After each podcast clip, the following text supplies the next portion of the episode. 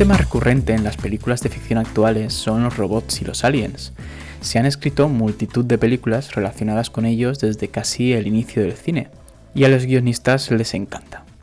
En la mayoría de historias, el valor o característica principal que tienen los humanos para predominar y marcar esa diferencia exitosa son las emociones.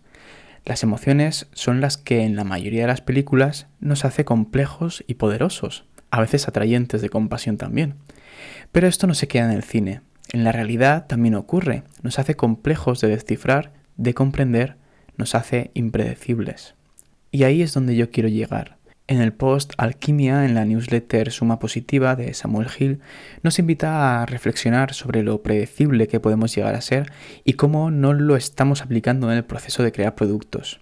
¿Quién hubiera dicho, con toda la lógica en la mano, que en plena pandemia lo primero que se agotara en los supermercados no fuera la carne, el pan, ni las verduras o frutas, sino el papel higiénico? Los seres humanos estamos hechos de contradicciones que aunque muchos se esmeren en obtener un porqué, hay tantas variables que es casi imposible predecirlas. En cambio, después de esto, en producto nos aferramos a la idea de que cualquier cosa es medible y toda iteración tiene que tener un porqué, que el producto debe de progresar ante estudios de mercado que validen esa misma idea. ¿Os acordáis de esa caja infantil con orificios en forma de figuras geométricas que el objetivo era introducir esas figuras por sus respectivos lugares? Intentamos encajar la lógica predecible con la lógica impredeciblemente compleja, similar a encajar el cuadrado con el círculo. Tampoco estoy diciendo que sea un error absoluto y no funcione, más bien que no es la verdad absoluta ni desde donde se pueden obtener los mejores resultados.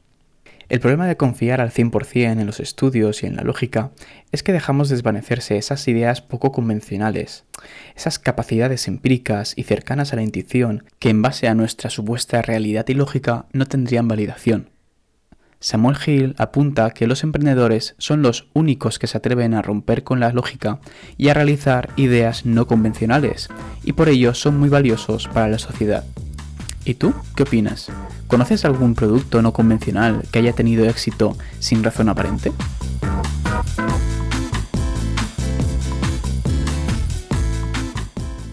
Bueno, pues empezamos con el episodio 5 y recordad que ya está publicada nuestra segunda newsletter, la cual todos los contenidos de este podcast los podéis leer en esta newsletter. Os podéis suscribir mediante unbreakdeproducto.substack.com. Esta semana la verdad es que es bastante alegre porque hemos cambiado la hora y además nos acechan unas buenas vacaciones de Pascua, o al menos lo que el COVID nos permita. Si eres del club de los despistados como yo y nunca sabes si adelantar o atrasar una hora, hace una semana me dijeron un dicho que tienen en la lengua inglesa que se dice Spring Forward, Fall Back.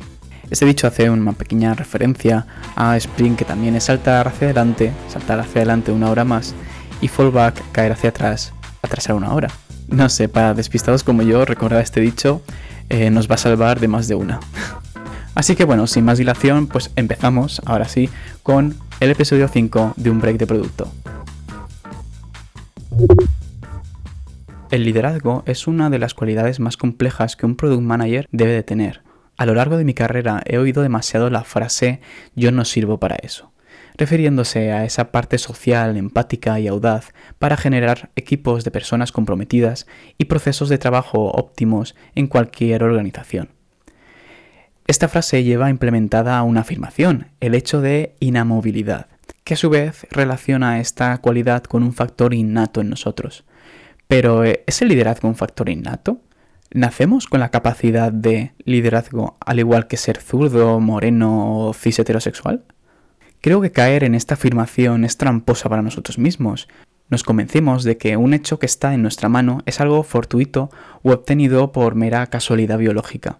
Y para mí, nada más lejos de la realidad.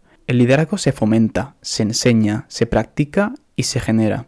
Practicando nuestra oratoria, habilidades empáticas, nuestra comprensión de los problemas y soluciones, entre otras cosas, y no hay mejor forma que arriesgarse, pegarse con esos retos que en otra situación abandonaríamos y fracasar.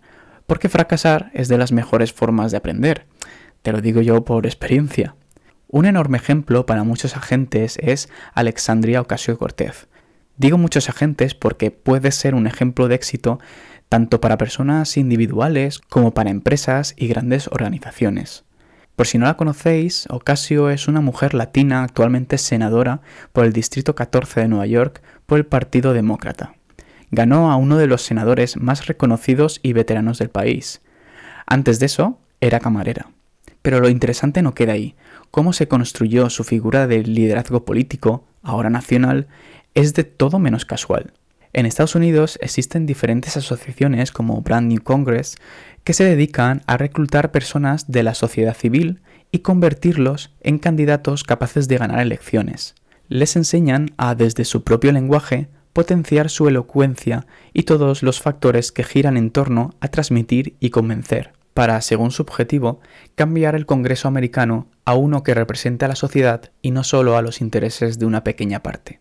Así es como, con la ayuda de este tipo de organizaciones, Ocasio logró su victoria y su importancia actual dentro del Partido Demócrata, la cual empezó por la petición que hizo su hermano de participación en esta organización.